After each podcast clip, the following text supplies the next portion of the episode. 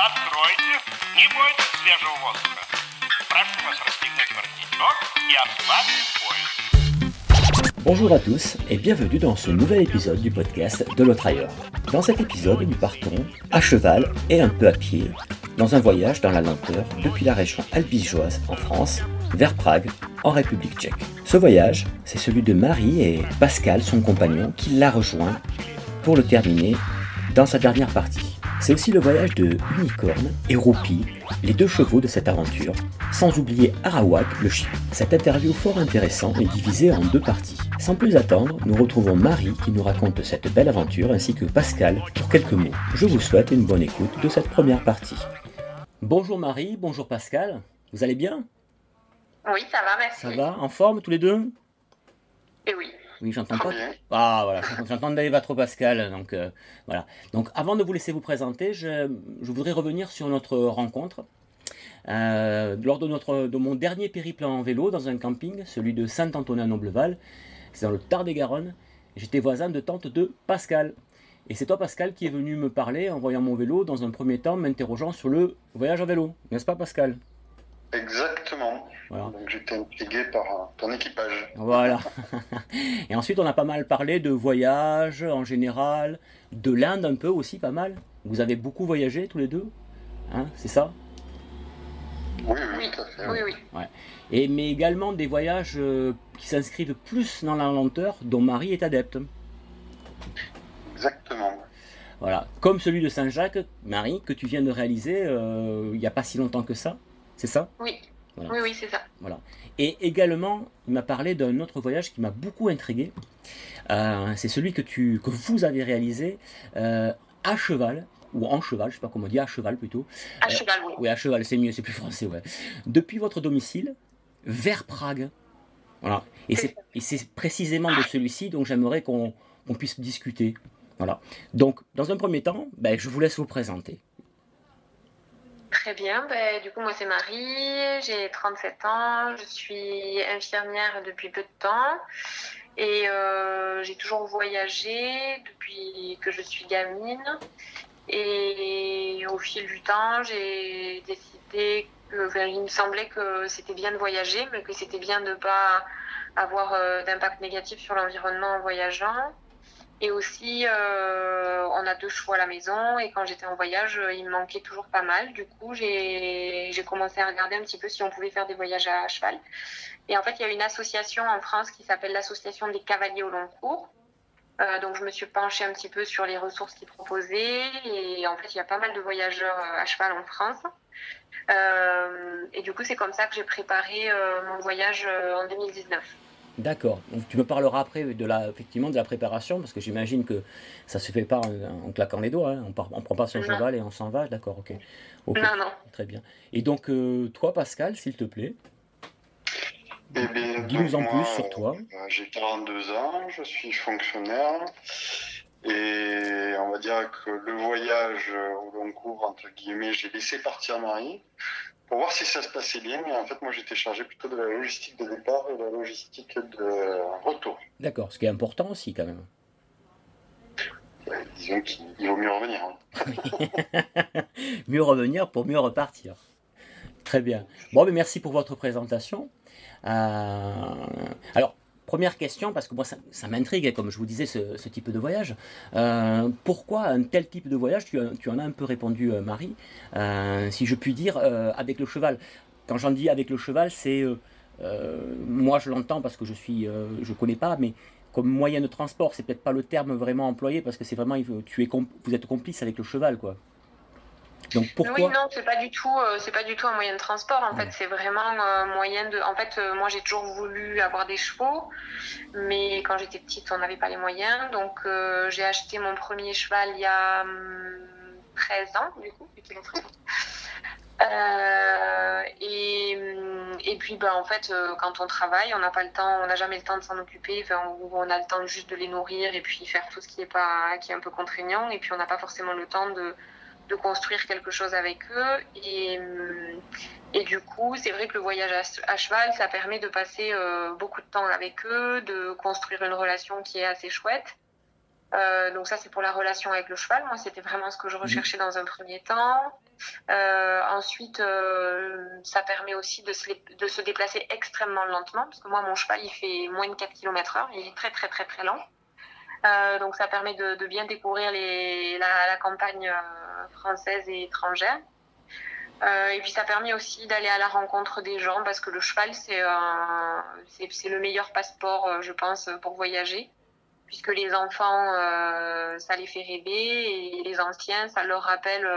On, a encore des anciens qui ont connu plus ou moins le travail à cheval mmh. dans les campagnes la campagne, Et du coup, ça leur rappelle, c'est une petite Madeleine de Proust. d'accord. Mmh, mmh.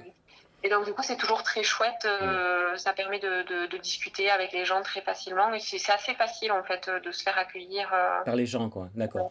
Ouais. Oui, c'est un peu. Euh, c'est pas, je dirais, un aimant un petit peu qui, qui attire la sympathie, quoi. C'est. oui, complètement. D'accord. Ah, oui, donc c'est surtout pour avoir cette communion, parce que la photo, tu m'as fait parvenir une photo que je mettrai euh, dans cet épisode du podcast, qui est assez jolie, où on te voit, en fait, le cheval est couché, on te voit, euh, on va dire, lui, presque lui parler à l'oreille des chevaux, comme je dirais. Euh, ouais. c'est un peu ça. Il, était, il, était, en train de faire la sieste. D'accord. Et donc, pour tel projet, combien de temps auparavant vous aviez pensé ce projet avant de le réaliser? euh, tu en parlais un petit peu tout à l'heure. Euh, la, première, euh, en fait, moi j'ai toujours lu des récits de voyage de, cavaliers. Mmh.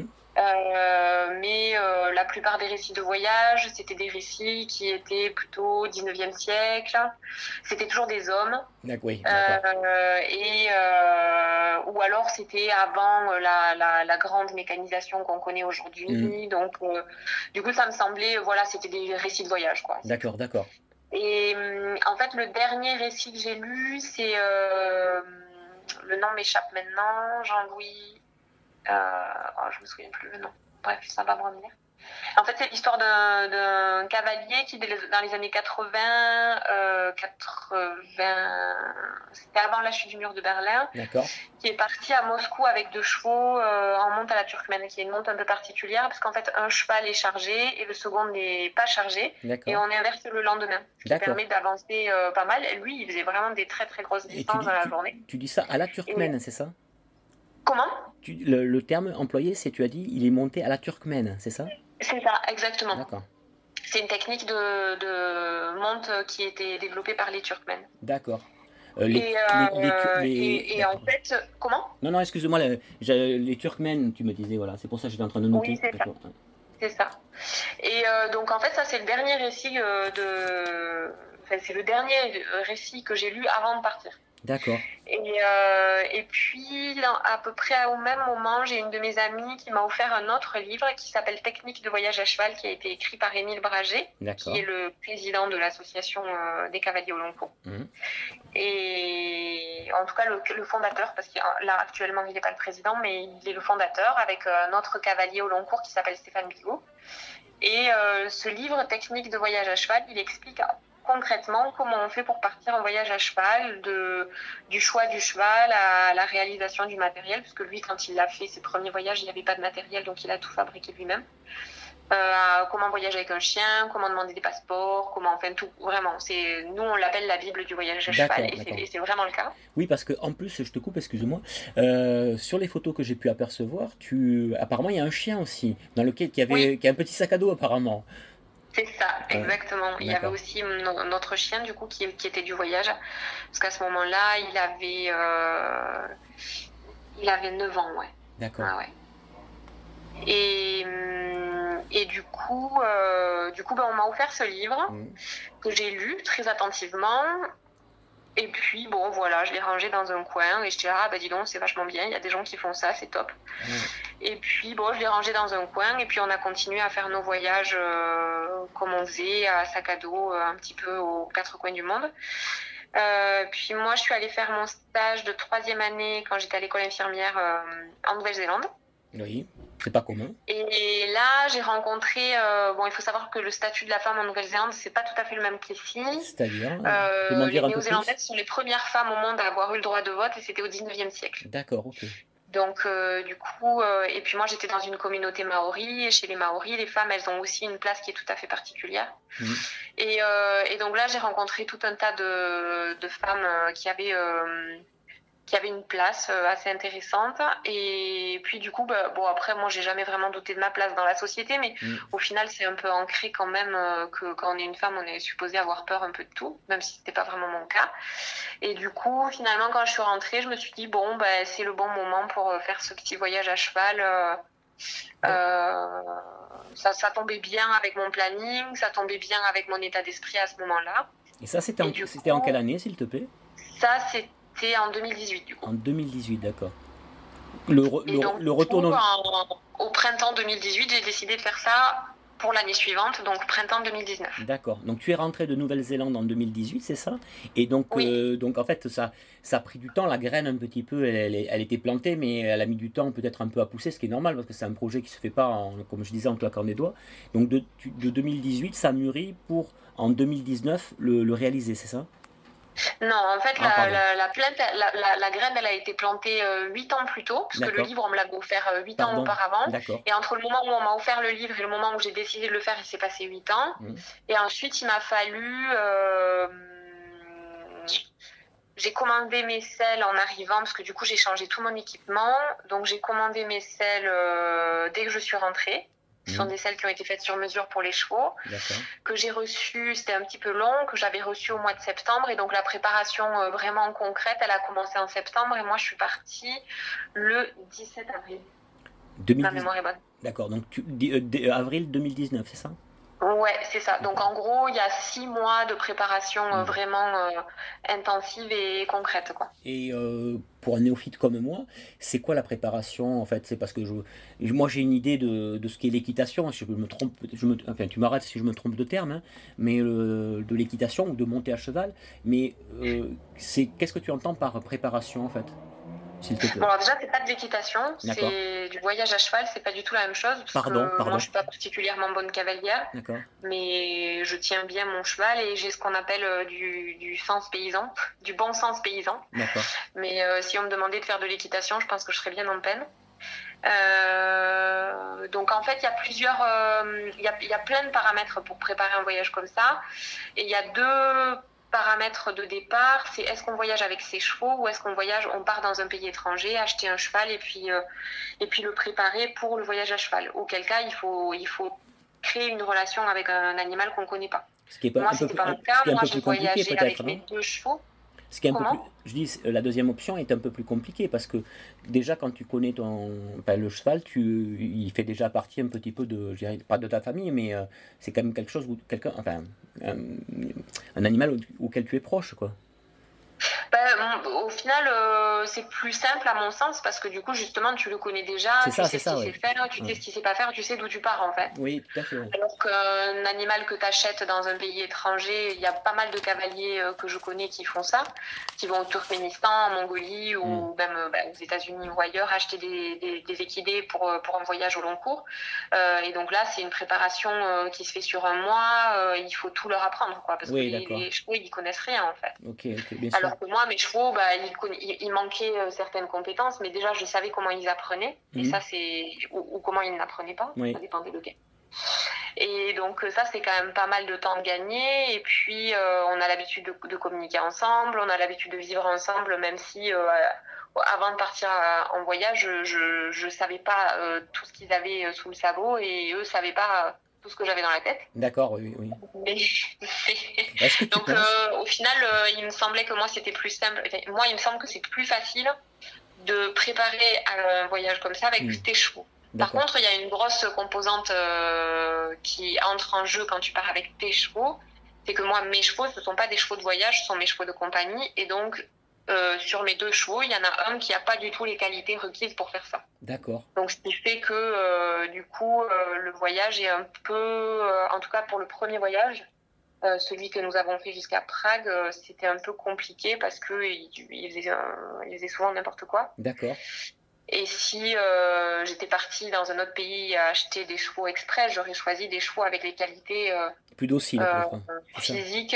Bah, pas forcément, en fait, Ouais. euh, lui, il y a aussi le fait que physiquement, il est un peu limité Ah, parce qu'il est un peu petit, il est un peu gros D'accord. et sa morphologie est pas très adaptée au, à l'exercice, quoi. D'accord, d'accord. Voilà, c'est de sa faute. D'accord. Mais Pas que de sa faute. Ok, ok.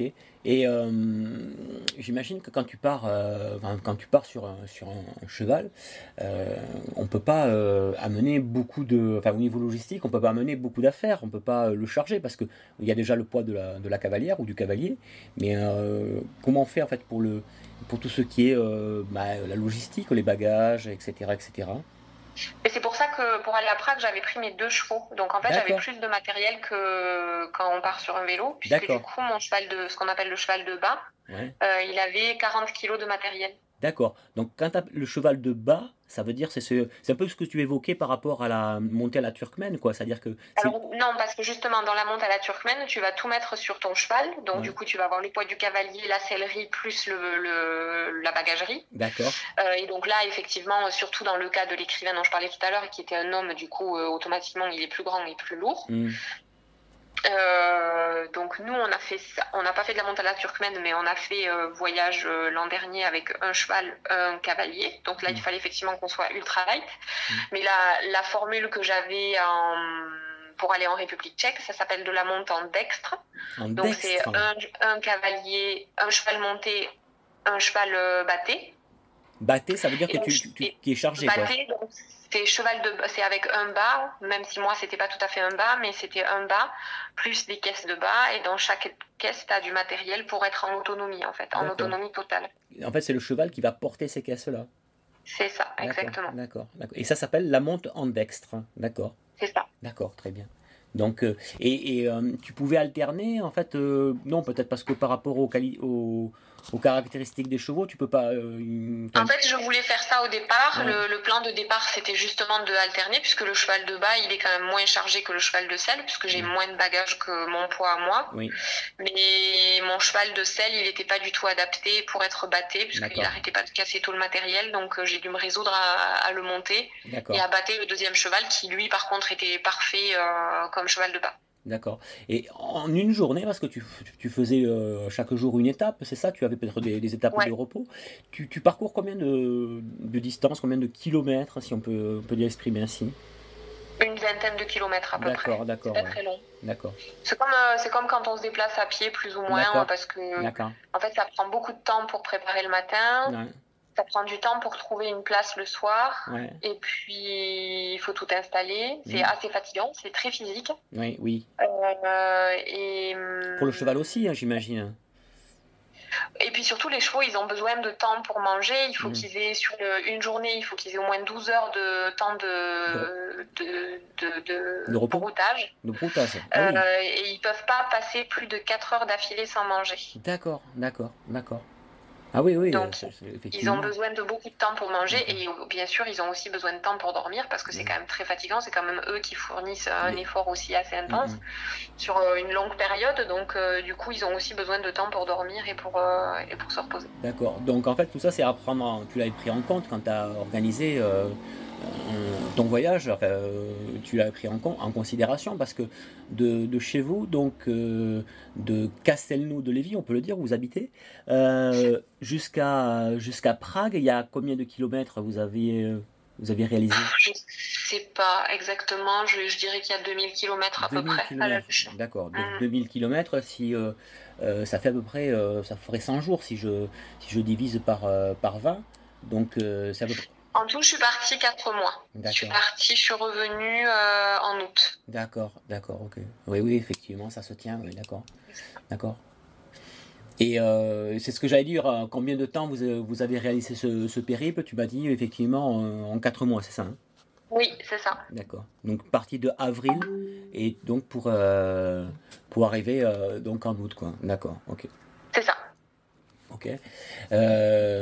Donc, une autre question, parce que c'est pareil, euh, autant euh, j'essaie de comparer par rapport au périple que j'ai fait dernièrement en vélo, ou que tu as pu faire à pied, le, tien.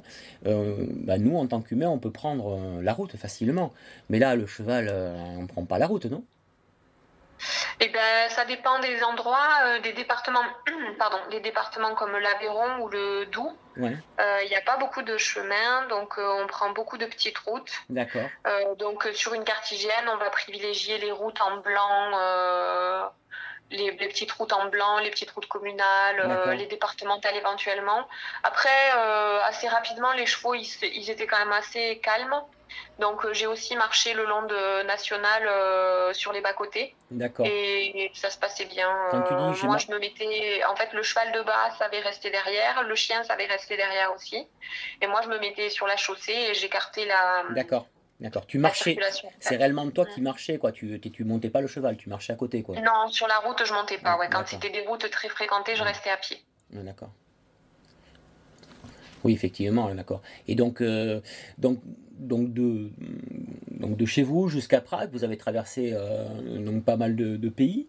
Euh, comment, comment vous trouviez l'hébergement pour les chevaux et pour vous chaque jour, en fait? Parce que euh, si tu me dis que tu fais effectivement euh, euh, donc 20 km par jour, à un moment donné, bah, il faut forcément, il arrive le, l'hébergement pour pouvoir passer la nuit et pour pouvoir passer le. Oui. Alors, ce que je faisais, c'est que vers 16 heures en général, je m'arrêtais. J'avais j'avais repéré en gros un village sur la carte. Et puis, euh, j'arrivais dans ces vers, vers 16 heures euh, dans, dans les villages où, où je pensais que je trouverais quelque chose. Euh, et du coup, bah, je tapais aux portes et je demandais aux gens si je pouvais dormir chez eux. D'accord. Enfin, je demandais aux gens déjà s'ils avaient quelque chose pour les chevaux. Mhm. Donc, à savoir euh, un pré et un pré ou un coin d'herbe, parce qu'on n'était pas obligé d'avoir un pré fermé, Mhm. et de l'eau. D'ac- oui. Et, euh, et du coup, bah, après, moi, j'étais autonome, hein, donc je pouvais poser ma tente, euh, j'avais tout ce qu'il fallait en termes de nourriture et tout ça. D'accord. Euh, assez rapidement, bon, c'est vrai qu'en France, c'était pas systématique. Les gens, ils proposaient pas forcément toujours quelque chose. C'est-à-dire qu'il y avait des Euh, réticences, ça mais en Allemagne, euh, on m'a toujours proposé une douche, au moins. D'accord. Et en France, il y avait des réticences à, à, à t'accueillir? Non, non, non, mais c'est juste que les gens pensaient pas forcément à proposer autre Oui. chose que de l'accueil pour les chevaux. Surtout, je pense surtout à la douche. Euh, c'est vrai qu'en Allemagne, c'était en Allemagne et en République tchèque, c'était systématique. On nous proposait toujours la douche. D'accord. Euh, enfin, on- à moi ou après à Pascal et moi quand on était euh, quand on était tous les deux.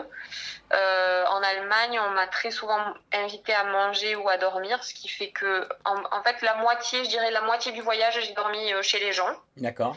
Et puis ben, la moitié dans la tente. D'accord, d'accord. Oui, tu avais une tente, effectivement, que tu transportais avec le cheval de bas, c'est ça? Oui. Et, et d'accord, d'accord. Et avec, j'imagine, un duvet, enfin tout ce qui va avec, quoi. Oui, oui, oui. Après, j'étais très bien équipée parce que j'avais un matelas. Euh, Mm. sous le matelas, je mettais le tapis des chevaux, donc c'était encore plus confortable. Ouais. La tente, en fait, c'est une tente de cyclotourisme qui a une chambre et une abside. D'accord. euh, donc je pouvais ranger tout mon matériel dans l'abside. Le chien dormait dans l'abside aussi. Oui. Et si besoin, je pouvais me mettre à l'abri. Mais en définitive, euh, sur ce voyage-là, j'ai jamais eu vraiment besoin de me mettre dans l'abside, aussi une fois, Oui. euh, parce que tout le reste, euh, tout le reste du voyage, quand il faisait mauvais, on a été accueillis par des gens qui, qui m'ont hébergé chez eux. D'accord. D'accord. C'était plutôt sympa, quoi. Plutôt sympa. Ouais, c'était très sympa. Donc euh, le, le- le parcours, là, je, je me suis mis euh, euh, Google Maps en fait sous les yeux pour pouvoir réellement me rendre compte. Donc tu as traversé donc toute la France, on, peut dire en diagonale, c'est ça, non? Oui, c'est Ouais. ça. D'accord. Donc en passant, tu peux, tu peux rapidement évoquer les endroits par où tu es passé, s'il te plaît? Enfin, suite de mémoire. Euh, hein. je je suis pas partie de, exactement de chez moi, je suis partie à- dans un village qui s'appelle Ambialé, Ah, bien euh, euh, d'accord, un peu plus haut dans la vallée du Tarn parce que je voulais pas traverser Albi. d'accord, d'accord. Euh, et ensuite, euh, d'Ambialé, on a traversé l'Aveyron, la Lozère, euh, la Haute-Loire, l'Ardèche, Ardèche, pff, je me rappelle plus, la- le, le Pilat, le parc du Pilat. Après, on a contourné les monts Lyonnais en passant par l'ouest, par le Beaujolais. D'accord. Euh, ensuite, on a traversé la Saône. Mhm. Euh, puis on, est, on a traversé l'Ain, on est remonté sur les contreforts du Jura, D'accord. euh, puis l'Alsace. Oui. Euh, ensuite, le, la forêt noire, le Baden, donc Allemagne du coup, Donc passage en, noire, passage en Allemagne, c'est ça hein? C'est ça, Baden-Württemberg, Bavière. Mhm. Euh, et puis après, on est rentré en République tchèque et là, ben, on a fait tout droit en gros jusqu'à Prague. D'accord, d'accord. Je vois à peu près, j'arrive à situer un petit peu le, ce que tu me, ce que tu me dis effectivement sur, sur la carte, d'accord. Ok. Donc, euh, euh, est-ce que tu avais le temps, euh, donc quand tu, dans ton périple, de profiter un petit peu des différentes villes, des lieux que tu, que tu as traversés? Alors les villes, c'était pas du tout. enfin, les villes ou les, les, villages, les endroits à, à, bannir que traverser. J'imagine bien, j'imagine bien, j'imagine bien. Mais euh, les villages, oui, toujours. Après, euh, en Allemagne, par exemple, je me suis arrêtée quatre jours chez des gens parce que mon le cheval de base était blessé. Ah. Donc eux, ils m'ont amené faire un petit peu de tourisme. Euh, un petit peu plus loin, je me suis arrêtée une nuit dans une, une autre famille où elle aussi, la, la, dame m'avait amené faire un peu de tourisme pour découvrir un petit peu l'Allemagne. Mhm. En République tchèque, on avait laissé les chevaux parce qu'on avait un ami tchèque qui, qui, qui nous, devait nous accueillir à Prague. Puis finalement, je suis arrivée un petit peu plus tard que prévu. je suis arrivée plus tard que ce qu'on pensait, parce que c'était pas vraiment prévu, euh, prévu. Et donc lui, il devait rentrer en France. Donc on a laissé les chevaux trois jours chez des gens. Et puis on est allé passer trois jours à Prague pour le voir. Euh, et pour aller voir sa famille qui habitait 200 km après Prague. D'accord à la frontière, frontière, polonaise. Donc on a pris quelques quand, quand, Pascal était là, on a pris quelques jours comme ça. Et en France, non, en France, j'ai pris aucun jour de repos jusqu'au Jura. D'accord. Ah oui. Et dans le Jura, on s'est arrêté chez des amis euh, de mon frère. D'accord. Euh, et là, en fait, je me suis rendu compte qu'on était vraiment tous très très fatigués. D'accord. Et qu'en en fait, il fallait qu'on prenne des jours de repos. C'est pour ça qu'après, en Allemagne, on a pris un peu plus de temps euh, pour. Quand tu dis tous, tu veux dire tes chevaux et toi, c'est ça? Et le chien. Et le chien, pardon, et le chien, je ne vais pas l'oublier. Euh, d'accord, vous étiez assez fatigué, oui, parce qu'effectivement, mhm. d'une seule traite, effectivement, tous les jours, tous les jours, euh, la fatigue s'accumulait et peut-être tu t'en rendais pas compte et à un moment donné, euh, tu t'en es rendu compte. C'est un peu ça, quoi. Mais disons que quand on s'est arrêté, la journée de repos qu'on a pris, les chevaux ont dormi toute la journée, ah le chien a dormi toute la journée, donc là j'ai dit bon, ah oui, Effectivement, il y a quelque chose. C'est ça. Et voilà, la première partie de ce récit est terminée. Je vous dis donc à très bientôt pour la suite et la fin de ce beau récit dans un nouvel épisode du podcast.